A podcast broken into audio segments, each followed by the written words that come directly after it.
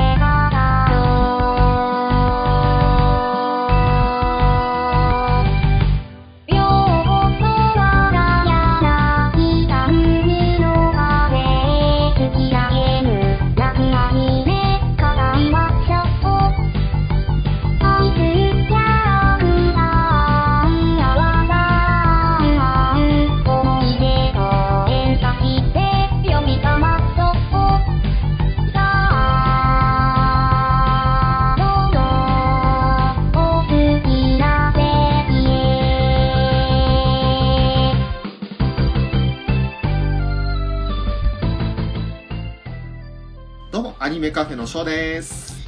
ブラケングです。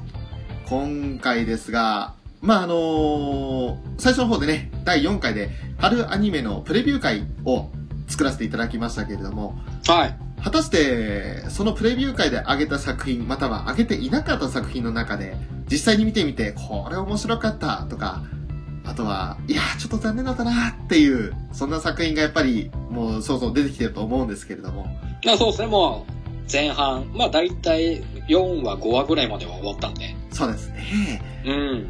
そこら辺まで見た、まあ、途中の感想、この時点での感想というのをちょっと上げたいなぁと、言ってみたいなと、まあ、ネタバレなるべくね、しないように、はい。特にそのストーリーラインが大事な作品ってのもありますから、うん。そういったのも含めて、まあ、単純に面白かったとか、まあ、このキャラクターが良かったよねぐらいの話でとどめるぐらいにしようかなと思ってますんで。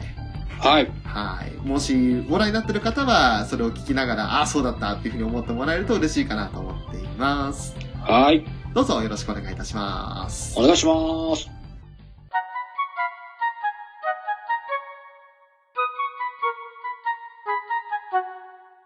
さて、えー、まずは、その、プレビュー会でも特に取り上げてはいなかったんですけれど、はい。とりあえず、ちらっと見てみました作品で、エンドライドっていうものがあったんですが、はい。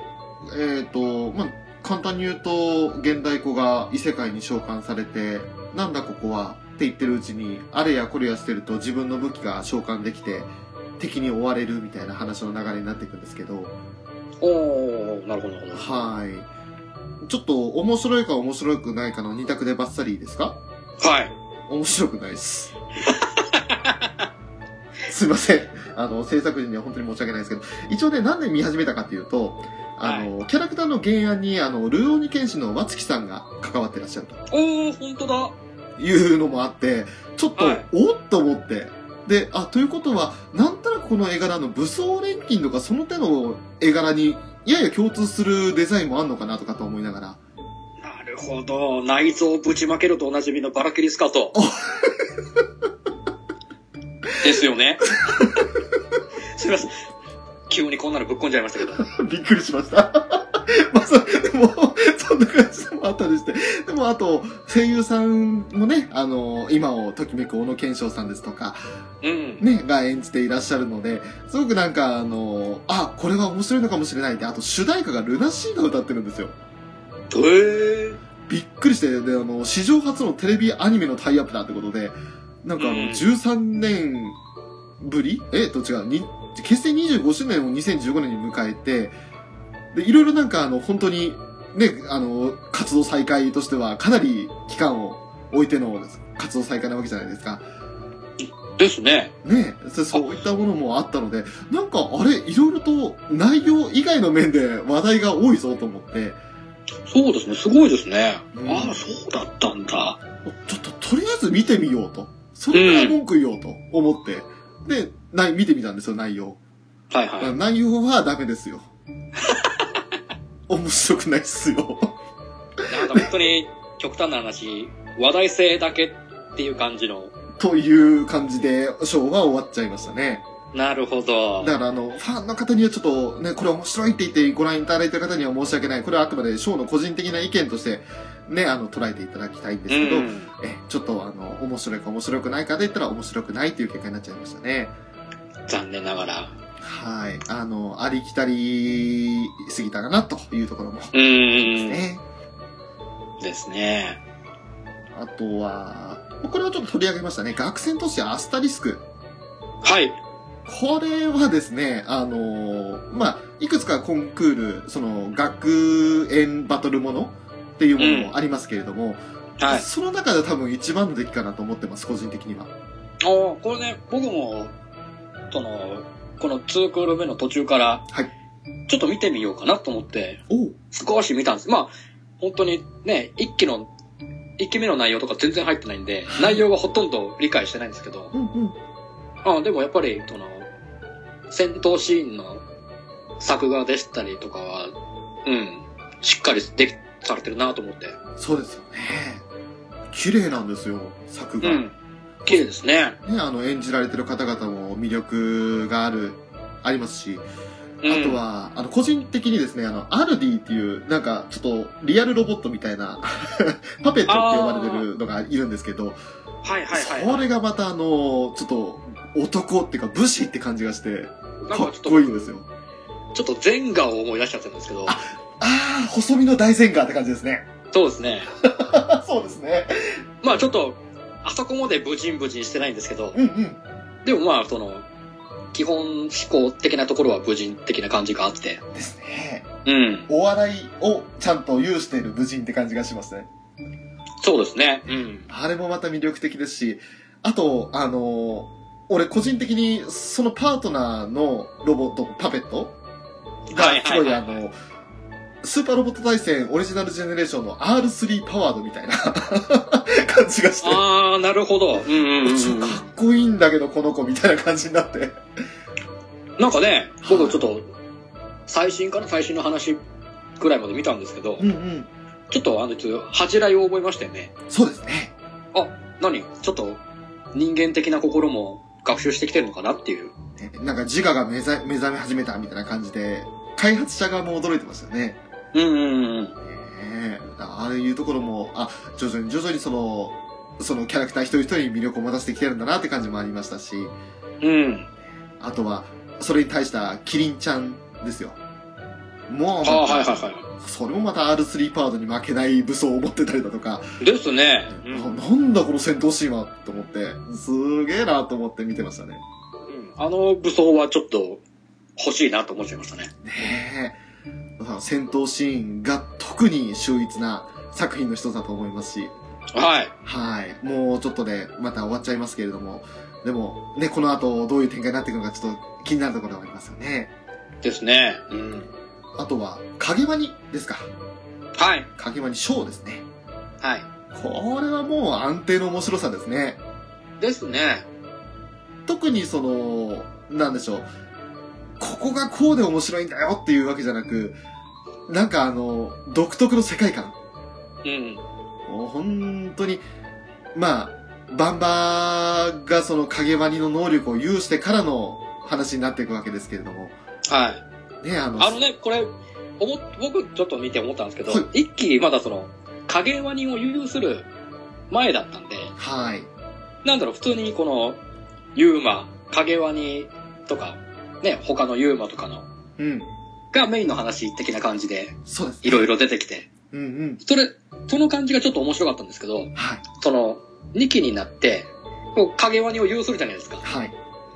なんかちょっと、アメコミ風な感じのノリ、ノリっていうんですか？うんうん。もう、普通にダンバー一人で前に出て、ガンガン、ガンガン仕留めるじゃないですか。はい。あのスタイルになったのがちょっと僕の中でざちょっとだけ残念で。あまあ、そうですね。第3話ぐらいまでのイメージの方が良かったですよね。あまりその影割りの力を使わないで。でも、なんかこう、あ相手を圧倒するみたいな。うん。そういったところまでは、前回というか第1期を、あのー、彷彿とさせるとか、そのまま引きずっている面白さがあったんですけれど、ちょっと第、あれば4話か5話あたりから、うん。ね、相手、チパカブラ相手でしたっけ？からちょっと変わりましたね。ん。そうですね。もうなんか、その、もう、影割りの力ありきの話にシフトしてきちゃったんで、ですね。ちょっと、ちょっと僕の中ではちょっと残念なところだったんですけど、でも面白いんですよ。面白いですよね。見応えは全然あるんで、相うん変わらず。うんしかも8分という短さ。うん。なんか、おどうなるんだ、どうなるんだと思ったら終わっちゃうっていう。そう。だからもう、下手にあ、あれはちょっと、30分でやられると、なんか、お腹い、もうすぐお腹いっぱいになっちゃいそうだなって気がしたんで、そうですね。あれぐらいのね、10分ないぐらいのあれで、ちょこちょことやってくれた方が、ちょうどいいかなって思いましたね。ですね。うん。これは本当に見やすい作品だと思います。はい。あとは、絆イーバーですね。はい。これはあの、翔が個人的に、あの、開始前から推していた作品なんですけれど、はい。えっ、と、ウラキングさんご覧になりましたか？えっとね、僕ね、ある、その途中の1話だけを見たんですよ。はい。あの、インモラルの回なんですけど、おおはい。僕もちょっとなんか、後でいろいろ知ったら、あ、あそこちょっと特殊、特殊って言い方変ですけど、はい。な回ですよね。特殊な回です。びっくりしました、俺も見て。第4話だったと思いますけど。の本当に後半の方だけ、はい。あの、みんなで追っかけ回して、はい。見失いそうになったらもうぶん殴って、ぶん殴って、っていうのを繰り返してるところなんですけど、同じその絆イーバーという存在なので痛みを共有するんですけど、特にその痛みを感じて、感じることに快感を覚えるキャラクターなんですよね、インモラル。そうですね。あのーね。まあ僕も、一時期ド M キャラで出てきましたけど、一時期なんですか？え？今もなんですか？あ、いや、わかんないですけど。いや、いじゃあ、表は M でいいですよ。裏、裏は S、S ですよ。裏は S ですね、間違いなくね。あ、いいですね、その二面性。あ、どんどん、どんどん裏キングのキャラ付けが完成されてくる。ちょっと、その辺はちょっと深く掘りすぎて危険な気がするんで。それこそあの、インモラルな感じになっちゃうんで。そうちょっとそこを置いておきましょうかちょっ。と話それちゃったんですけど、あそこを見て、うわ、うわーって思っちゃったんですよ、最後。うんうん。こいつ、もしかしたら一番あの中でやべえやつかなと思って。いや、思いましたね。あの、俺、インパクト強すぎましたもん。すべての登場キャラクターの中で。ちょっと、まあ、元々の、ね、最初のその、ストーリーのあれでどういうキャラの強さがあるのかっていうのはあんまわかんないんであれなんですけど、はい。あれはでもインモラルの回はちょっと、あそこだけ見ただけでもわかりましたね。ね強烈、なかなか強烈だなと思って。そのインモラルも強烈けど、私は個人的にもう千鳥が大好きでね。ああ、なるほど。もう。もう本当に俺の好きな好みをパーフェクトに備えてましたよ。赤髪ですしね。赤髪ツンデレ。そんでもって、あの、どこ、なんか不器用に見せる優しさ。なんかどっかの、ね、MK、MN さんみたいなもんじゃないですか。ね、本当にどっかのね、ね病院、病院のご令嬢みたいごな。令嬢みたいなね。なんかのツイッターでもちょっとつぶやいたんですけど、どっからこのキャラ、こんなキャラクター見たことあるな、好きだった気がするなとかって、まあ、誰にも突っ込んでもらえなかったんですけどね。ね、もう、翔さんわけわかんないですよ。その、本当にもう意味わかんないっす。ということで、あの、内容全然触れてませんけど、超楽しいです、この作品。面白いですね。えー、そしてまあ、あえて言うまでもないですけど、機動戦士ガンダムユニコーン、リ0096。まあまあまあ、もう、安定ですねに関してはね、もう、だって、池田さんの声が聞けたらもう、もうそこで95点ぐらいじゃないですか。いや、本当ですよ。ね、もうだからもう毎回予告を聞くだけでもう、はぁーってなるんですよ。ねもう、あの、次回予告をしていただけだけでもふわーってなるし、あと第4話の冒頭でしたかね。なんかあの、3分くらいかけて、1から3話の振り返りを池田さん。されたじゃないですか。はあれもすげえなと思って、なんか、あ、一気に振り返れたと思って。い。ですね。うん。ただ、ざ一つだけ残念なことを言うと、はいせっかくそのテレビアニメ化になったので、新しいカットとかあるのかなって期待はしていたんですが、はい。今のところはまずないですね。ああ、そうですか。はい今一応、まあ、今日5月8日収録してるんですけど、今朝の時点で、あの、エピソード3の冒頭まです話が進んだんですけど、はい。この時点までで、ショーが見る限りだと、新作カットはないんじゃないかなと思います。ああ、なるほど。で今、今日が、はい。どこで出してくるのかね、新作。地球に降りてから出すんですかね。あの、オープニングの時に、はい。新しい戦闘シーン流れてるじゃないですか。はいはいはいはいはい。はあんな感じのカットを出すんであれば、あと、ネオジオムとかもばっつがっつりそのオープニングに出てるんで、い。うん。それも含めると多分、エピソード7あたりの戦闘シーンとか書き足してくるんじゃないかなっていう、あ確かに、はい、イメージしてて。なんか、あそこ最後のエピソード7の戦闘、結構駆け足的なところがありましたからね。うん、その辺をちょっと書き足りていなかったところを足してくるんであれば、今うん。ところ大体3話ぐらいでエピソード1つっていうイメージで来てるんで、なるほど。全24話でいくと21話じゃないですか。3話ずつで計算したら。はい。で、エピソード7だけ1時間半だったかの長さなんで、うん。エピソード7だけ5話ぐらいで書けると思うと、まあ約1話分ぐらいの新規カットがあってもいいのかなって期待はしてますね。まあそうですね。うん。その辺がちょっと最後の方、エピソード7に当たる部分に盛り込まれてくるんであれば、まあ、それまでちょっと気楽に、純粋にユニコーンというものを楽しみながら、うんうんうん。はい、やっていきたいなと思ってます、です。ね。はい。はい。そして、まあ、このね、ラブライブ界でちょっと話題に上がった教会の輪廻なんですけれど、はい。結局話題に上げたまままだ見てなくてですね、はい。残念ながらあの何も語れないんですけれど、そうですね。僕も漫画でちょろっと見たぐらいなんで、うん。あんまり深いとこまでは話せないんですよね。残念ながら。ねこれはちょっと機会見つけて、第1シーズンから、ちょっと振り返りたいなとは思いますけどね。うん。まあね、高橋留美子作品なんで、はい。見やすいとは思うんですけどね。いや、間違いなくそうだと思うんですよ。うん。出てる声優さん方も豪華ですよね、本当にね。そうですね。いや、でもこれは魅力出るじゃないですか、キャラクターたちに。うん。で、しかも第2期から松岡さんとか三森さんだとか、石田明さんですよ。ねおー、ほんとだ。え、そういった方々も加わって、より強力なメンズになっていらっしゃるんで、まあ、ちょっと見てみたいですね。そうですね。ちょっと、これは見ていろいろと知識を仕入れていきたいですね。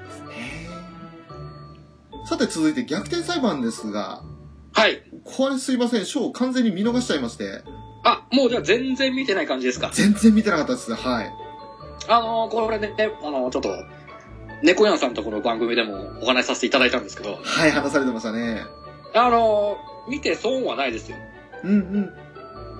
それこそ、まあ、言っちゃえば、アニメなんで、やっぱり、探偵パートと、うんえっ、と、法廷パートって、まあ、基本的に二つに分かれてるんですけど、シーンが。まあ、ちょっとどうしても、探偵パートのシーンはある程度、はしょられてしまう部分があるんですよ。なるほど。そこで、まあ、ゲームから始めて、で、アニメ見た人はちょっと残念かもしれないんですけど、うんうん。逆にアニメって見た後で、その、逆転裁判のゲームをやっていただくと、探偵パートの面白さもすごくよくわかるんで、あー、なるほど。はい。これはね、一通り見ていただいても、全然、もう話の内容はもうゲームやってる方なら、もうほほぼその流れで進むんで、うんうん。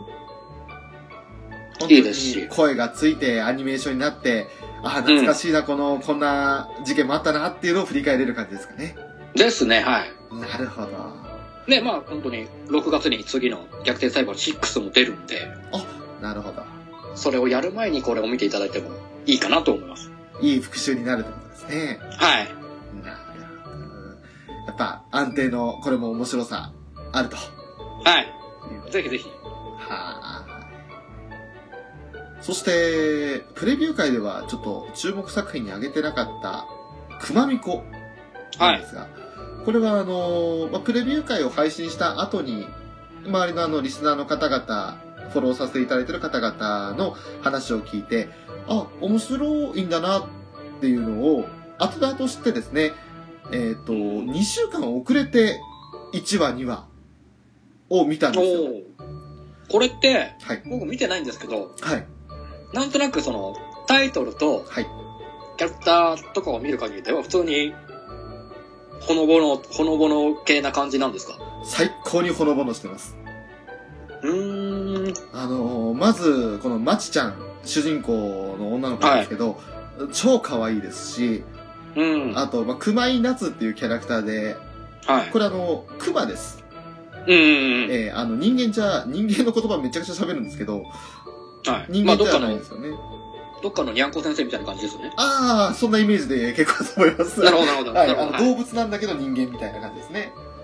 うんその、夏が、まあ、いいキャラしてまして、このマチと夏の組み合わせが最高で、うん。そこに今度あの、吉尾くんっていう、まあちょっと、ねはいはい公務員のお兄ちゃんがいるんですけれど、町役場のお兄ちゃんいるんですけど、が絡んでくるとまたちょっとトラブルメーカーみたいな感じになってくるし、あ、結構そうで、またドタバタする感じなんですか？ドタバタ、まあ吉尾くんは良かれと思ってやってるんですけどね、うん。まあ本当にあの、振り回されたり、でもうまくその、この町ちゃんが、その、都会に出たいと。こんな、はいはいはいはいこんな山奥にいるの嫌だと。うん。まあ現代子らしいその要望を言うんですけど、はい。そこでね、あの、いや、そんな都会に行っても、街じゃ暮らしていけないよと。うん。じゃあ、たここで問題出すからって言って、ね、次のうち、駅の改札を通れるのはどれでしょうって言って、リンゴ、メロン、スイカ、みたいな感じで 問題を出すんです。けど、はいはいはい。で、え今の時代は物々交換で列車に乗るの？みたいなことを 今の時代って？みたいな感じで、そういうのあったりだとか、あとあの、まあ、島村っていうあの、服の、そのショッピング、ね、モールあるじゃないですか。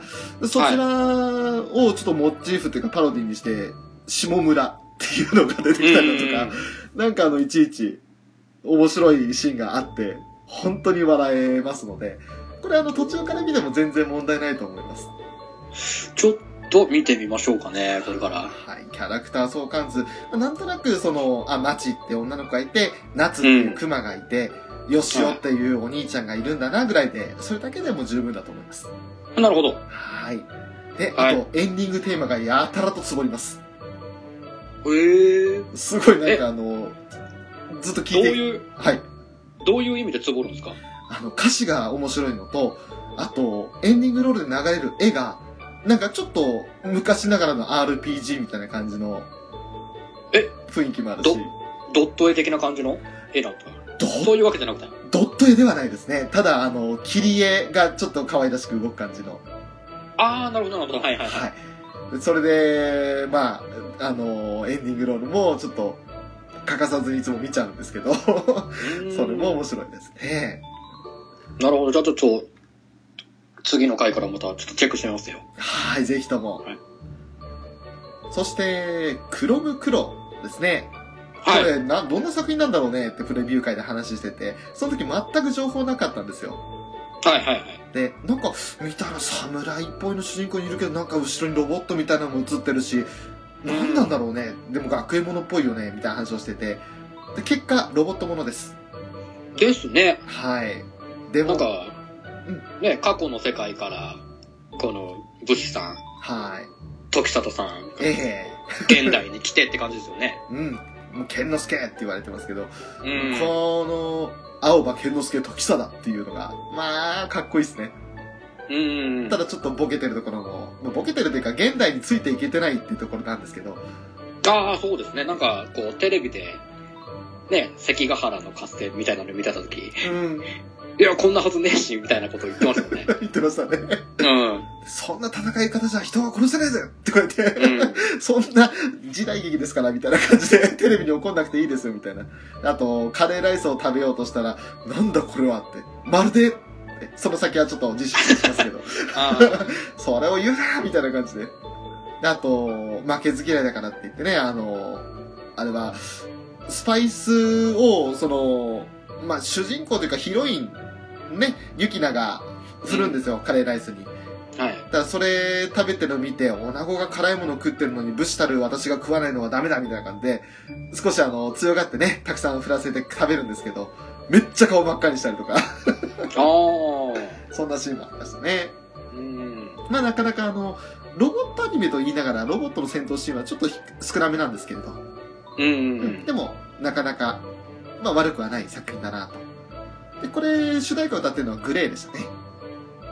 うん。ああ、また、グレイさん歌ってるんですか？はい。それもあって、おーなかなか注目作になってるのかなっていう気はしますね。うんうん絵はとても綺麗です。うん。ですね。うんははい。そしてですよ、い。鋼鉄城のカバネリ。まあ、言っちゃえば今回の回のメインと言ってもいいぐらいですよね。そうですね。あのね、これう、ん正直言わせてもらうと、僕最初本当にうん、絵は気になったんですけど、はい。ね、もう見る気なかったんですよ。おろろ。なんで、最初の1話、2話うんぐらいまではみ、全く見たいんですけど、ああ、そうなんですか。こうやっぱりその、ツイッター上とかでもいろいろな反響があったんで、はい。見てみたんですよ。えめちゃくちゃ後悔しました。え 見なかったことに。いやもう見なかったことをめちゃくちゃ後悔しましたね。ーだってもう第1話から引き込まれましたもの。ああ、そうなんですか。あの、まあ、これ、ツイッターでも上げたんですけど、ちょうどこの1話終わって、その次の2話、あの、まあ、熊本の地震もあって延期になったんですよね。はい。で、その、1話だけ録画してて、それを、まあ祖父がうちに遊びに来た時に、うん。まあ、たまたま俺がちょっとこのカバネを見た時に祖父が身を乗り出してきて見てて、はい。気がついたら俺以上にハマってましたもん。おお80歳の祖父ですよ。え、ちなみにどんなところにハマったんですか、カバネリの？あの、まず和風な感じが、すごく、うんあの、まあ、むこ小昔、んなんか、なんでしょうね、あの、もののけ姫みたいなぐらいの時代背景みたいなイメージあるじゃないですはいか。そんなイメージの中で、でも、列車とか、その、まあちょっと銃だとかもあるわけですし、ちょっと不思議な日本って感じもしますから、うんうん。あとはその、まあ、主人公の生駒ですね、はいが、その、まあ、貫きつつという武器を開発して、はい。それで相手を打ち貫いた時あのシーンとかは、なんか最後に、おおってうなってました。ああ、あれね、僕も見た時もね、おおと思いましたよ。うーん。ステークだと思いながら見てましたね。いや、本当リボルビングステークですよね。本当ですよね。見て、ああ、すごい。もう、もう、あ、京介南部来たよって思いましたけど。あ まあでも本当にあの、最高に絵柄も綺麗ですし、ストーリーもしっかりしてるし、あと、まあ、カバネリという存在になるわけですけれども、ーはい。この主人公の葛藤がね、なかなか難しいわかりますなってとこもありますね。うんうん。鋼鉄城の中の人たちもね、全然、カバネと、所詮カバネじゃねえか、つって。そねもう鋼鉄城の一番後ろの、あそこに閉じ込めて、う。うん。最初はずっと厄介者扱いしてましたからね。本当にそういったところもやっぱり人間ってね、あの、なかなかそういう自分とは違うものに対して厳しいんだなっていうところを表現してるのもありましたし、うん。でもやっぱり助けられて、あいつはカバネじゃないっていう風に言ってくれる親友もいたりだとか、うん。そういったところもや唯一救いになったりするのかなってところもありますけれど、ですね。えーでも本当にあの和風バイオハザードみたいな感じになりますけれど、まあね、おっちゃい本当にあの、バイオハザードのゾンビみたいなのとは全然動きは、俊敏ですけど。いや、もう異常なほどですよ。うん。全員がクリムゾンヘッドのさらに上のバージョンになってますよ。ですね。飛んでくるわ、走ってくるわですよ。うん。えげつねえなと思いますよね。なんかね、それこそその、カバネになった人もその、生前の、なんかね、武士とかによってもその剣術が使えたりとかしますからね。そうですね。うん。あの剣術すげえなと思って。うーん。もう本当に、なんだろう。普通じゃない、なんかあの、いゾンビというイメージとは全く違う、うんうん。その、敵になるわけですけれど、は本当に、これはね、あの、今から、まあ、ちょっと話はね、全く見てない人にとっては、あどういう展開から始まってんだっていうのはあるかもしれないけど、あの、遅くてもいいから見た方がいい作品の人だと思います。い。うん、これはぜひ見た方がいいですね。ね、面白いです。はい。はい。僕みたいに後悔しないようにしていただけると。す。ぜひとも。はい。そして、えー、まあこれはあのー一応これの配信の前にですね、あげました、そのお便り会の方でも少し話させていただいた坂本ですが、はい。はい。これはもう安定のギャグ漫画というか、もうそうですね。安定ですね。ね、あギャグ漫画の中で多分ナンバーワンじゃないかなと。まあそうですね。今期で言えば一番面白いかなと思いますね。ねうん。これはもう、あの、気楽に見ていただけたら、もう緑川ひかるさんのかっこよさがわかります。そうです。ただただもう何も考えずに見ていただければいいんで。ただ緑川さん以外にもすごいですね、やっぱ声優さんの石田明さんに杉田智和さん、そうです。ね、檜山信之さんに森久保祥太郎さん、はい。すごいな。何この有名声優の数々って感じしますけど。はすごいですね。今、キャスト一覧見てますけど、なかなか豪華な声優ばっかり使ってますからい。ね。ね それでいてあの作品なのかと思うから余計にすごいですよね。まあそうですね。ね楽しいです。これはあの、当たり作だと思います。うん。ぜひ見ていただければと。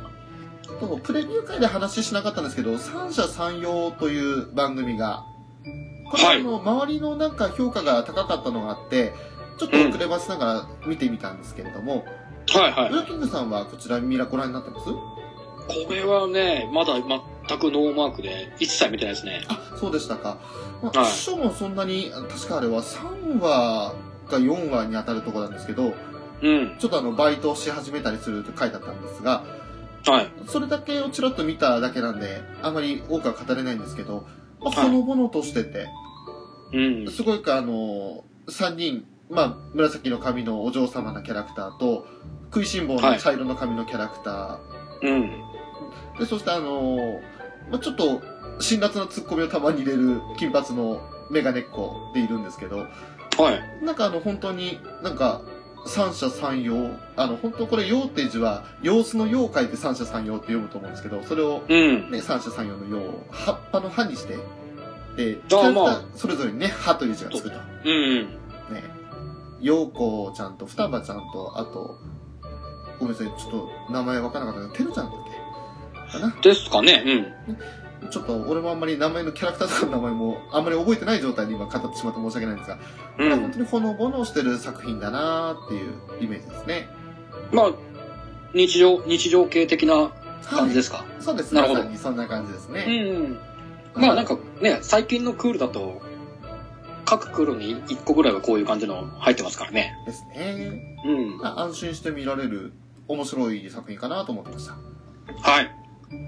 あとは、個人的に注目したジョーカーゲームなんですけれど、はい。こちらは裏金さんご覧になりましたか？えっとね、1話だけ見て、2話を見ようとしたんですけど、はい録画をし忘れてまして、あら、まあ、はい。で、ね、その、どうだったんですかって、張張さんに話を聞いたら、はい。まあでも、3話以降でも、一応それなりに見れるっていう話だったんで、今、録画をして、はい。ため、ためてはいます。あ、なるほど。はい。まあ、あのぶっちゃけ言うと1話2話は前後編だったんですけど、うん。3話以降は主人公がみんな変わります。あのー、6人いるんでしたっけ？えっとね、9 7人人ぐらいいるんですよ。そんなにいるんですか？あの、D、D 機関の、その、舞台のはいはいはい人間たちが。で、いるんはいるんですけど、はい。ただ、あの、話が変わるたびに、その3話になったら、また違う人が、4話になったら違う人がってなってくるんで、どれもこれも、結局、個性らしい個性を出さないまま、なんか、いつも同じようなスパイ活動をしてるっていうイメージ。あー、なるほど。あの、面白いのは面白いんですけどね。はい。なんかこの大筋のつながり、こう流れ的なのはそこまではない感じなんですか？あ、ないですね。今の感じられないですね。今のところはその D 機関のメンバーが交代で、その、仕事の話を流してるって感じです。そう、過去にこんなことがありましたとか、うん。あと、海外に行った時にこういうスパイ活動しましたみたいなエピソードを一個ずつ語ってる感じなので、なるほど。だからそんなにその、なんだろう、全部1話から見ないと話わかんなくなりますって言ったことがないので、あまり。逆にうん、そういう淡々とした、こう、依頼されたスパイ活動の内容を淡々と描く感じなんですかね。そうですね。うん。だから多分その大大筋的なストーリー的なのは多分、そ、そこまでないのかもしれないですね。強いて言うなら2話だけ、その1話を見てないと2話がなんでこんな話になってるのかなってのがわかんないぐらいで、うん。は仕方なく前編後編だったんで、どうしようもないんですけれど、じゃあまあ、それの流れで言えば、その、今から見始めるって方でも、そんなに違和感はないく入っていきそうな感じではありますよね。そうですね。全然あのうん問題なくご覧いただけると思いますね。なるほど。はい。話自体は面白いです。ただそのキャラクターをね、掘り下げているんでしょうけど、どれもこれも似たような感じに見えてしまうんで、そこがちょっと残念かなってところですね。うん。まあ、あとは安定の面白さを誇っておりますが、えー、ジョジョの奇妙な冒険、ダイヤモンドは砕けない、はい。アンブレイカブルダイヤモンドですけども、はい。はい。えー、こちらはもう言うまでもないですかね。いやーもう、言うことはないんじゃないですかね。えー、本当に見てて、あの、原作読んでないけれども、でも、はいやっぱ楽しいですよ。ああ、ジョジョだなって感じですよ。うーん、なるほど。はいや、もうね、原作もバッチリ読んでるんですけど、い。はい。いや、いいですよ、構成も。その、街の背景、うん。背景の絵とかも、なんかね、ああいう、ちょっとポップな色はい。使いじゃないですか。そうですね。うん。あれがまたね、ジョジョらしさを演出してるんですよね。そうですね。うん。で、やっぱり定番のあの、ゴゴゴゴゴゴとかっていう擬音語とかも、うん、そうですね。いいですよね。そうですね。安定の擬音もたくさん出てきますし。はね、もちろんそのね、スタンド能力です。スタンド能力の表現もい。うん。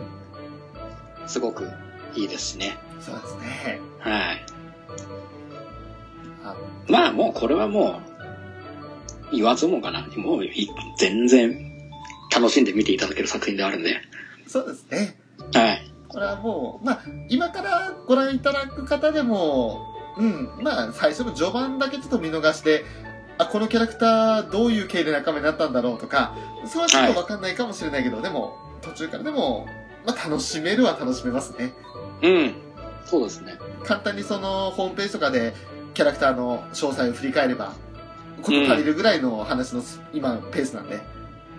ですね。はい。はい、思います。はいあと、個人的にこれちょっとプレビュー会取り上げなかった作品で、創世の陰陽師というものがはい。あったんですけど、はいちょっとあの、別に全然期待しないで、単純にあの、主人公のロクロってこう、花江さん、あの、はいオルフェンズのビスケット役の花江さんが演じてんだなと思って、うん。であと、えっ、と、ベニオっていうヒロインを、はいあの、ハンターハンターのゴンはい。の役をやっそうた、え、ハンさん、ハンめぐみさん演じてらっしゃるんだなと思って、なんとなく見たんですけど、まあはいこっと多分、子供向けだとは思うんですけどね、表現とかも。まあ、ただ、うんあの、うん、面白いですよ、なかなか。うーん、なるほど。あの、まあ、特別何が面白いかって言ったらちょっと語るに困るんですけど、でも、うん見ててあの、普通に楽しいですね。おー。まあ一応、どっかの回をちらっとだけ見たんですけど、はい。まあなんか、じゃ、まあ、ジャンプらしいっていうわけでもないですけど、うんうん。王道的な作品かなっていう。そうですね。うん。まあ放送してる時間帯も、あの、夕方の、なんか子供たちが見やすい時間帯そうですね。の作品なんで、うん、あの、本当に少年漫画な、原作な作品って感じがして、うん。うん、悪くはないけど、特別、あの、おすすめっていうわけでもないかなと。見て楽しいは楽しいけど、そんなに、うん、あの、押すほどじゃないかなってところはありましたね。なるほど。で、田中くんはいつもケダルゲこれ、すいません、はい周りすごい盛り上がってるんで、あ、見なくて失敗したなと思ったんですけど、あ、そうなんですか。これ、これ僕全然見てないんですよね。あ、そうなんですか。いや、あの、ショーも見てなくて、はい。ちょっとこれ失敗だなーって、本当にあの、全然ノーバックだったんですよ。うん。で、あじゃあちょっと二人とも語れないですね、これはね。そうです。でも結構、結構面白いと評判ですよね。いや、本当なんですよ。なんかそれ聞いてても、いやーと思って。もともとあの作品自体は、えっ、と、ガンガンコミックスのアプリケーションとかで、タイトル自体は知ってはいたんですよね。ああ、そうなんですね。でも結局その原作漫画の方も読んでいなかったですし、うん。こうやってアニメになるよって言っても、ああ、そうなんだ、ぐらいでスルーしちゃったので、ちょっと失敗ですね。これもなんか、熊みことは違ったほっこり感がありそうな感じしてますよね。そうだと思うんですよね。うん。なんかほのぼのして、ギャグ漫画ともちょっと一線を画す日常系の漫画のくくりなのかな？まあ、そうですね。枠付けするとするなら、そのくくりになるんですかね。ね。ちょっとこれは、うん、失敗したかなっていう作品で、ちょっと見る気ねだったら見てみたいなと。ね、もしリスナーさんで見ている方いいらっしゃったらいろいろ教えていただきたいんですけど。ねはい。で、あと見てる作、見た作品で言えば、ネトゲの嫁は女の子じゃないと思った。これは、はい。えっ、と、プレビュー会では上げてなかったんですけれど、はい。まああの、ウラキングさん、ラブス、南條吉野ということで、あ、あのーね、うちの南條がエンディング曲歌ってますけど、はい、もちろん、キャストでも出てますけど、ええ。まああの、そうですね、典型的なその、ラノベ原作な作品っていうハーレム系のアニメですけれど、はい。なかなかヒロインがぶっ飛んでるんですよ。あのー最新話かな？これ多分見たんですけど、はいこのアコちゃん、はい。ぶっ飛んでますね。ぶっ飛んでるんですよ。本当に。あのー、なんだろう。クレイジーですよ。ね、なかなか、なかなかこいつ、身近にいたら、やっべえやつだなって思いましたますね。いや、本当に。でも、あのー、うん。西村っていうね、その、主人公男の子いるんですけれども、苦労がわかるなって気がして。ですね。旦那も大変ですね。ですね。うん。なんでこれ見始めたかって言ったら、あの、まあ、今おっしゃった通りエンディングテーマを南條吉野さんが歌ってる01奇跡を歌ってらっしゃるっていうのもきっかけでしたし、あと、はい主人公の声があの、ガンダムエイジのフリットアスノの少年時代を演じた豊永さんうということんもあって、どっかでは聞いたことある方なんだと思って、とりあえず1話見てみようかと。はい。で見始めて、なんとなく惰性で今見てるんですけど、うん。まああの、悪くはないですけどね。でも、うん、おすすめできるかっていうほど面白いわけでもないかなっていうところもあります。まあ、ライトノベルを読まれてる方なら、うんうん。受け入れられるんじゃないですかね。はい、あのーそんな感じだと思います。だから原作ファンには嬉しいアニメかっていうところでしょうかね。ですね。はだからぶっ飛んでる感じは嫌いじゃないです。い。うん、ちょっと面白いですよ。はい、見てて。あのぶっ飛び方、のちょっと面白かったです。こん、本当にあの、ウラキングさんの意見通りですよ。こんなやつ、自分の近くにいたら困るけど、見る分にはいいなと。うん。はい。でですよ。ちょはいっと俺、これ、ほんと録画失敗して、失敗、あのー残念な作品で、ハイフリ。ハイスクール、ハイスクールフリートですか。はい。これ、あの、最初、ね、あの、プレビュー会でも取り上げなかったんですけど、はい。まあ、あの高校生、女子高生で、あのあれは、海上自衛隊になるんですか？扱いは。なるんですかね。海上自衛官を目指すための学校があるんですもんね。うん。でそれに、そこに入学をした女の子たちで、その、各その潜水艦の艦長であったり、操舵士だったりっていうのに役割を当てられて、はい。で、その、まあ、あまり大きくない普通の戦、一戦団の、一乗組、乗り、一戦艦の艦長として出た、あのー、三崎萌えの、あけ、あ、明けのでしたっけ？うん。っていう女の子が主人公の作品なんですけれど、はい。えっ、と、まあ本当にね、1話見た時にどんな作品かなと思って普通に見てて、最後の展開に、ちょっと、1話の最後の展開でもうギョッとしちゃって、マジかと思って。すごかったみたいですね。はい。なんかね、それこそ本当に最初は、ハイフリで始まりましたけど、うんうん。ね、その1話後から、ハイスクールフリートと題名も変えてはい。始まってたぐらいですからね。なんか最初はそれこそ日常系のアニメなのかなでもなんか急に潜水艦出てきたしななんだこれって思いながらでも潜水艦乗っててもなんか看板からね友達に対して手振ったりだとかしてあこのまましてるなーって、でもこのまま行ったら見ないだろうなーって思った矢先の一番最後ですからいきなりその教官から魚雷撃たれるんですよ。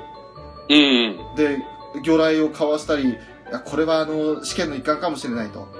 防御一方じゃなく、あの反撃しようみたいな感じで反撃すると反逆者として追われるっていう。え えー、っていう。とんでもない展開ですね。そうそれであやべえと思って。でその時まだ1回そのだけの録画だけだったんですよはいはいはいはい。で毎週録画にするの忘れててああ、なるほど。うわーと思って、なんか、じゃあ、今週もハイフリ見ようと思って、録画機能起動したっけあ、録画されてないと思って、しまったー。しまったーと思って、でそれからちょっと、なし崩し的にちょっと2、3、4、5と見てないんですけど、うん。これちょっとあの、見直すきっかけ、なんか、振り返り一挙放送みたいなのあったら、ちょっと見直したいなと思ってますね。ね、これもしかするとね、その、一期では話終わらず、二期、三期と続いていきそうな気もしますからね。そうですね。うん。本当に。これはあの、ちょっと絵柄に騙されそうになりましたけど、すごい面白いです。一話見た限りだけでも。ちょっと先が気になる作品で。ですね。あと、爆音。これもまた周りにすごい人気ですけど、あのー、やっぱり、バイク好きの方は、結構、うなずけるあれだらがいっぱいふり、ふんだんに盛り込まれてるみたいで。ですね。そういう話を聞きますよね。うん。ウラキングさんはいかがですか？いや、もうあのね、バイクの知識とかも全然ないんですけど、なはいななんとなくの浅い知識なんですけど、うんうん。でもなんかこう、面白いですよ。なんか本当に、ショーも1話、2話とまで見たのかな？はい。えっ、と、まあちょっとバイクの知識もなく、結局その後続かなかったので残念なんですけど、うん。あの、ノリが面白いなって思いました。うん、そうですね。タイトルがあの、なんかよく言われるんですけど、軽音に似てるじゃないですか。はい。それだとキャラクター、出てくるキャラクターも、人数的には軽音っぽいまあそうですね。うん。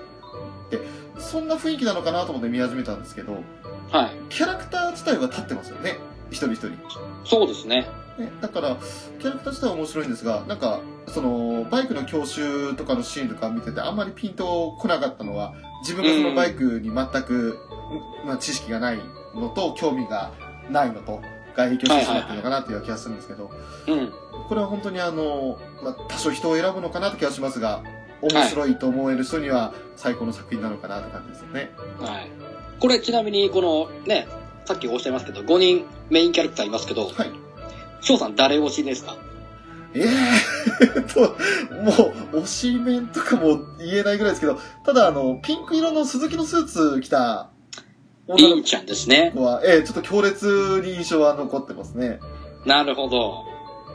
これね、僕もりんちゃん推しです。ああ、そうですか。まあ推しっていうほどの推しても、お推してるわけでもないんですけど、はい。好きです。なんかあの、序盤を見た限りだと、このはい金髪のりんちゃんと、はい。あと、なんかちょっとアフロっぽい感じのはい。ボンバーヘアな女の子いるじゃないですか。はい。この二人が結構グイグイ来てたかなっていう気がしたんですよね、最初の方。そうですね。だから、あのー刀批判から始まり、やり、ば、バチバチちょっとやり合ってますけど。ええなんかあの、うん、ちょっと、なかなか、なんでそんなに批判するんだろうっていうのは、その、う事情を知らない章からしてみれば、あまりね、ピンとこなかったところもあるんですけど、やたらやり合ってんなっていう。なんか、そうみたいですね。中、中型の刀は、そう、そういう扱いらしいですね。そうなんですね。ね。なその辺が本当にネタが分かる人には、おおっていう風になるとは思うんですけど、うね、ん。ちょっとショーが本当に知識ないもんですから、バイクの知識ないもんですから、残念でしたね。ね、まあ、でも、なくてもこのいじられ具合とかは普通に面白いですよ。面白かったです。あの、キャラクター自体は本当に立ってるんで、楽しいですね。だから、バイクを知ってればより楽しめる作品だと、ですね。はえーいう感じですね。い。うん。そして、まあ、これはちょっと前回の、えーお便り会でも取り上げましたけれども、ハンドレット。はい。はい、えー、まあ、ウラキングさん、声優さん的にちょっと推しで見てみたい作品ということでプレビューしてましたけれども、はい。ちょっと結果から言うと、はい。えっ、と、もう、ダ作です。お 言っちゃった。ええまあ、そうですよね。もう、あのーこれに関してはもう深く語ることはないんで、そうですか。さら、さらっといきます。さらっといきますか。はい了解しました。じゃあ、そういうことで、次行きます。えーっと、ビッグオーダーという作品。こちらはご覧になりましたか？えっと、僕これ、あのー一応、ね、未来日記を書かれたはい。方の作品だってことで注目していて、はい一応、前話録画は撮ってあるんですけど、はい。まだ見てないんですよ。ああ、そうですか。翔さん見られました？ええあの、一応、これあの、ちょっと放送時期ずれたじゃないですか、他のに比べて。はい。だから、実は1話録画し忘れちゃって、うん。で、4月あれ20日頃に気づいたんですかね。もう1話終わって2話始まる前に。うん。で、その時にちょっと遅れてあのニコニコ生放送で放送してたので、はい甘くてニコ生の方を見て、うん。で、んなんかなんだこの展開はよくわかんねえなと思いながらも2話3話と今一応見てるんですけれど、はい。えっ、と、展開自体は結構ぶっ飛んでるというか、なんか全然感情移入できないまま話進んじゃってんなっていう。なんでしょう、その、視聴者側をちょっと置いてけぼりにするようなうん。ストーリー展開ですか、そうですね。主人公であるそのエイジ、星宮エイジってのが、すごくその、妹を助けたいがために頑張る、奮闘するんですけれど、はい。なんかその、うん、そうですかっていう感じの展開なんですよ。おおおおそのか妹を助けるっていうエイジの感情が伝わらんと思って。おそんなまま、なんか、のめり込めないまま、惰性で見ちゃってるところはありますね。なるほど。だから見る人によっては、そこに入り込めるかどうかで変わってくるんじゃないかなっていう気がします。これ、あの、シュタインズゲートとかも、はい。それこそそう最初の1話、はい。置いてけぼりにするじゃないですか。そうですね。が、あったんですけど、やっぱりこう、ね、話を進めていくうちにどんどん引き込まれていったじゃないですか。はい。そのような展開になる要素はあったりするんですかね、これは。今のところは感じられないです。なるほど。あのー、まあこれからの展開次第なのかもしれないですけど、うん。ちょっとその下着のように、あの、ゼリーマンだとか、ヒューマンイズデッドとかって出てきたらちょっとまた違うのかなって気がするんですけど。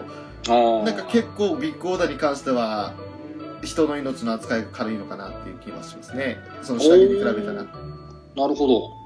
なんか、まあ、特殊能力を使って、その、オーダーっつって、叫んで、なんかいろいろ命令をさせたら、自分に従える、従わせられるっていう能力があるんですけど、うん。そこがちょっと下着と違う部分というか、ああ、特殊能力番組なんだ、アニメなんだ、みたいな感じになっちゃうんで、うん。現実味がないんですよね。ああ、なるほど。下着ほどのシリアス展開来ても、果たしてあれほどのめり込めるかってところはあります。うーん。まあちょっととりあえず僕もうん。早いとこ1話を見て、とりあえず判断してみようかなと思います。そうですね。それからがいいと思いますね。はい。やっぱこれはあの、あくまで俺の、ショーの意見なんで。はい。はい。あと、文豪ストレイドックス、これは当たりですかね。まあこれは評判通りの作品だと思いますよ。ね。あの、ん個人的には今季一番かなと思ってますけど、おおなるほど。あの、作品内容もさることながらエンディングテーマが秀逸です。ああー名前を呼ぶよっていう、ー。うん。ラックライフさんでしたかね。もう、ですね、はい。え5月11日にシングルカットされるんですけど、いやーもう、すごいいい歌ですよ。うん。なんかあの、内容で引き込まれて、あー、今週もいい終わり方だった、いい話だったと思ってあの曲が流れてくるんで、うん。あ、もう、満足満足ですよ。ああ、なるほど。ね、何よりも国木田さんですよ。押し、押しますね、国木田さん。国木田推しですね。なるほど。本当に、最初ね、あの、宮野真守さん演じる太宰治かなと思ったんですけど、うん。太宰もなかなかぶっ飛んでるんで、ですね。はい。うん。で、あと中島敦っていう主人公がいるんですが、はいまああの、人工と呼ばれて虎に変身する能力を持ってるんですけれど、はい。まあ、まだまだなんかちょっと能力を制御できてないところもあったりして、うん、そうですね。ね、ただのヘタレキャラになっちゃってるんで、まだ魅力これからかなと。まあまあ、そうですね。あとは、最新回では、神谷博さん演じる江戸川乱歩、はいはいはい。探偵ですね。探偵ですね。ただう、ん。実は異能力はないんですよね。うん。でもそれでも異能力なくても、その、鋭い観察眼、推理眼で、その、うんあっという間に事件を解決するっていう特殊能力に似たような能力を持ってる。まあそうです。まあ、はい。超人的な力ではありますよね。そうですね。うん。魅力のあるキャラクターですよね。はい。本当にあの、出ているキャラクターを演じる声優さん方も魅力的ですし、うん。本当に命吹き込まれてる作品だなって感じがしますよね。そうですね。まあ本当に当たり。まあちょっと今から見るってかなってくると、それまでの流れがね、若干わかんないかもしれないですけど、うん。まああの、まだ登場キャラクター紹介の面も多いので、はい。これはちょっと遅くてもいいから見てみたらどうかなと思いますね。そうですね。これはぜひ、1話からしっかり見ていただきたい作品ですね。そうですね。でマギー・シンドバッドの冒険。はい。これは、まあ、言うまでもなくというか、安定の面白さですね。うん。あのーまあちょっと遅、ビッグオーダーと同じで4月の中旬から始まったんですけれど、はい。今は3話目かな？そのぐらいですかね。はい。あのー面白いです。やっぱシンドバッド自体が、その、マギの時代からと同じで、その魅力あるキャラクターなので、うん。それの、まあ、幼少時代というか、その、どんどんダンジョンを攻略していく時の話を追っていくわけですから、はい。これはもう、あの、安定の面白さって感じですね。まあそうですね。個人的には1話から2話にかけて、あの、ちょっと詰め込みすぎで、あの、展開が早すぎたかなっていう印象は多少ありましたけど、ああ、だとすると、1期ないし2期で終わらせるつもりなんですかね。かもしれないですね。うん、その詰め込む量だとするとそうかもしれないですね。序盤の展開の速さには、お、お、おっと思う感じの展開の速さだったのと、まあ、その分迫力はあるんですけどね。ああ、逆に言っちゃえばそれだけ詰め込ませて、で、その、それこそマギの続編を、本編の続編を続けて出すっていう可能性もあるよね。そうですね、ありそうですね。うん。まだその新しい情報は得られていないので、どうなるかはわからないですけれど。それもありそうですね。マギ本編に早いとこ繋げてっていう形で。そうですね。うん。これもまだまだ、これからの作品ですから、これからの徐々にね、その、シンドバッドの仲間も増えていく感じなので、うん。はい。今から見ても遅くはないんじゃないかなとは思いますね。はい。あとはまあ、言うまでもなくマクロスデルタですか。まあ、これはね、言うまでもないって言ったら言うまでもないですか。ですね。まあ、そういえば、あの、ミラージュ・ファリーナ・ジーナス、一体ジーナスの、んあの、孫なのかひ孫なのかって話してましたけど、孫でしたね。マックスの孫ってことは、はい。ミレイユの子供ってことですか？という扱いになりそうですね。あ、じゃあ、ミレイユが出てきたりするんですか？いやー、どうなんでしょう。一応ね、あの、マックスの絵は出てましたけど、おじいちゃんおばあちゃんの話はしてましたけど、はい。まあ、あの、昔ながらの絵な感じですよ。うんうんうん。で、それは出てきたんですが、まだその、ミレイユは出てきてないですね。おー、これじゃあ今後出てくるかもしれないですね。出てくるかもしれないですね。ねすいません、僕こんこんなこと言ってるぐらいなんで、まだ見てないんですけど。あそうでしたか。じゃあ、あんまり、一応、録画は、録画は全部してあるんで、あ、なるほど。はい。一気見で見てみようっていう作品なんで。ああ、いいですね。はい。これはあの、エンディングテーマと、そのエンディングの絵がすごく、どうやって撮影してるのかなというか、不思議なアニメーションのような実写のような、というエンディングも流れてたり、ちょっとなんか、あの、面白い雰囲気の味のあるエンディングロールになってるんですけど。あとはやっぱりマクロスらしい、その、劇中歌。うん。そう、あれもまたあのまあなんか、ラブライブを見たせいか余計にその劇中歌とかに反応するようになってしまって、うん、面白いですよ。あの、ああ、生き生きと歌ってるなーっていうのと、それに合わせてその、バルキリー舞台というか、まうんあ、。ハヤテなどが操縦するバルキリーがすごく生き生きと動いたりうん。するので、すごくなんかあの、迫力がありますね。まあやっぱりね、マクロスと言ったら、歌っていう存在が大きいんでね。ですね。うん。あれはもう、ガンダムだとかジョジョと同じように多くを語らずに、ただただ面白いとうん。いう感じですね。いいと思います。で、ラストですね、えーは迷いが。はい。これはご覧になりましたか？はい、えっと、一応4話までお、なるほど。見ております。えっ、と、正えっと直なところどうぞ。正直なところ言いますと、まあ、あのー、キャラクターが多すぎて、まず名前を全く覚えられない。同じです。いや、ままあ、三つ胸ぐらいは思いましたけどね。その辺のメインどころは僕も一応覚えたんですけど、はい。他が全く覚え出せない。いやー、本当に。なんでしょう？これこそね、ハンドルネームで参加している方々なんで、ええまあ言っちゃえば痛い名前いっぱいあるじゃないですか。ええいやー、氷結のジャッジですとかね。中二、まあね、見た目も中二のお方なんで、はい。眼帯してますし。うん。本当にあの、キャラクターの名前がまず覚えられないし、人数が多いし、あと、内容がまだ深く入ってないんですよね。まだそうですね、実際に、ね、新生活始めるって言って、うんうん。七木村来ましたけど、はい。まだね、特別、まあ特別ってわけないですね。とりあえずひ人が減って、うん。少しずつ減り始めてますけど、そうですね。あと、お互いの感情ぶつけ合って仲違いしたりとかね。そうですね、うん。そういうところもあるんですけど、まだその核心部分に触れる七木村が一体どんな村なのかっていうのがわからないままなんで、そうですね。気味の悪さはあるんですけど、うん。その、何が何だかまだわからない、本当触りの部分、探りの部分ですよね。まだそうですね。まだちょっとこれは、中盤後半まで見ないとちょっとまだ理解するのは難しいかなっていうなんとも言えないところですよねね。。うん。まあ、という感じでちょっと振り返りをね、えー、させていただきましたけれども、はい。まあ、うん、あの、当たり外れはやはりあるなと。それは、まあ、個人的にもそうだし、共通してもそうだしですけどね。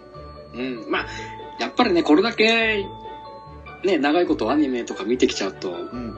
どうしてもやっぱりね、こっちの視聴者側のハードルも高くなっちゃうんで、そうですよね。ね、その期待に応えるために、ね、各アニメも、もう頑張ってはいると思うんですけどね。うん、いや、あその、これだけのアニメーションを作るのがどれだけ大変かっていうのを想像したら本当にあれなんですけど、うん。でも、やっぱ見る側としては適当な意見をこうやって言っちゃうわけですから、本当に見て楽しかったか楽しくなかったかっていう、そのイエスかノーかで判断されちゃうじゃないですか、大体は。うん、そうですね。えーで、それに対してイエスだったらこういうことだからイエス。で、ノーだったらこういうのが悪いからノーだっていうふうに言うのがせめて、その、まあ、しせめても礼儀かなというところはあるんですけど。まあ、そうですね、評価をするにあたっての、うん。まあ、最低限の礼儀ではあるとは思いますよね。まあでも、楽しませてもらってる作品は本当に楽しいと思ってるんで、うん。その辺を含めてね、あの、面白いなと思ったものはまたこれからも最終回までどんどん見て、最終判断がどうなるか、最高だったで終われるのか、なんか失速しちゃったねで終わっちゃうのか。そうですね。最終回は本当に楽しかった作品だけあげましょですね。最終、最終的なお話はまたね。い。ねえ。一個ずつ回取ってもいいですしね。そうですね。うん。今回のにまとめじゃなく。まあそう、そのね、中で本当に、ね、僕と翔さんが、この、この作品やっぱ良かったなと思える作品が共通であればね、1話ずつ追って、話をする回があってもいいと思いますし。そうですね。うん。ぜひともその辺は、まあ、やっぱり、お互い忙しい中全部全部見切れてるわけじゃないので、あれですけれど、はい。はい。まあ、その辺はちょっとゆっくりね、これからも楽しんでいけたらいいなと思います。はーい。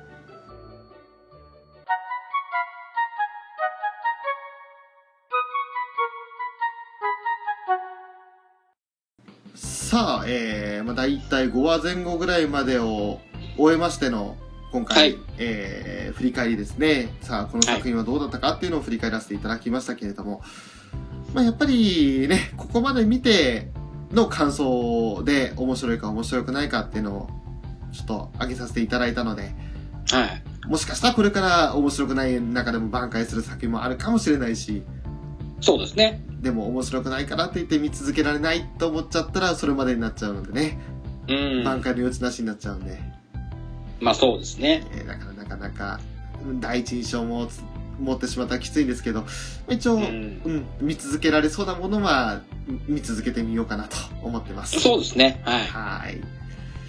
まあそんな感じで、また、今度はね、あの、春アニメ終わった後ぐらいに取り上げるのと、まあ、夏アニメの方もですね、またプレビュー会みたいなのを取り上げられたらいいかなと思いますね。そうですね。まあ夏も夏でね、またいろいろ対策アニメも出ると思いますし。そうですね。まだまだノーチェックだったんで、一部ね、あの、分かりきってる作品でしかないんですけれど、まあそうですね。はい。まあサンシャインに関してはもう、もうそれこそサンシャイン会であげちゃいますかうーん、上げられるほど情報を仕入れていないわけでもないんですけど、うん。まあ、あの、そうですね。その辺はちょっと特殊になっちゃうんで、ね、ジョジョとか上げないくせになんでラブライブか上げるんだってまた言われそうですけれど。いや、もうすいませんね、本当に。いやー、我々共通してもうラブライバーになっちゃったんでね。ぼ、まあそうですね。もうちょっと否定はできないですね、僕も。あのーまあ、ね、本当に、正直なところ僕僕本当にその中、中立的な位置で、こう、話を進めようと思ってたんですけど、はい。まあもうここまでね、うちの南條とかが言ってるぐらいなんで、えええここまで言ったらもう本当にね、ラブライバーじゃねえかって言われても、否定することはできないんで、まだそうですね、ラブライバーというよりかは、あの、ご近所るのというか、その、なんちゃんファンなんですよね。いや、もちろんね、うちの南條以外の方も大好きですよ。ええわかりますよ。そうですよ。だって、ね、鹿ちゃんに関しては見た目1位なんで、はい。プランターの衣装着たら超足セクシーですからね。そうですよ。見た目的にはもう、バッチコイなんで。いや、もう本当にね。だから、うん、いいんじゃないかな、もう、純ラブライバーで。そうか、そのくくりか。純レギュラーであり、純ラブライバーで。そうですね。甘んじて受け入れますか？そういう感じです。はい。そんな二人がお送りしております、このアニメカフェでございますが、えーはいアニメを中心に好きな漫画やテレビ番組など、興味のあることを語るポッドキャストです。えーホームページは http コロンスラッシュスラッシュアニメカフェブログ .caesar.net です。はい。メールアドレスは、アニメカフェアットマークアウトロックドット JP です。ツイッター ID はゲームカフェ 02S となります。また、ツイッターでハッシュタグ、シャープアニメカフェをつけていただければ、番組へいただいた感想として紹介させていただきます。どうぞよろしくお願いいたします。よろしくお願いいたします。それでは今回、えー、アニメ、まあ、途中経過ですね。まあ、なんという言葉で締めればいいのかわかんないですけど、えー、中途発表みたいな、中途感想みたいな、いう感じの回でございますが、えー、まあ、この中でもし興味のあ、見つかったもの、ああ、やっぱ見てみようかなと思ったものがあれば幸いですし、同じような意見を持った方で、ああ、確かにそれは面白いね、面白くないねっていった意見をお寄せいただけたら嬉しいなと。はい。ねそれこそ、ね、僕らが話した中で、いやいや、これはおも本当は面白いよっていう作品もあれば、ぜひぜひ僕たちに教えていただければ。そうですね。はい。逆に我々。が興味を持って見る可能性も出てきますしね。はい。はい。お互いにちょっと情報共有しましょはい。う。ぜひぜひ。ぜひぜひ。それでは、えー、アニメカフェのショート、ブラッキングでした。あどうもありがとうございました。りがとうございました。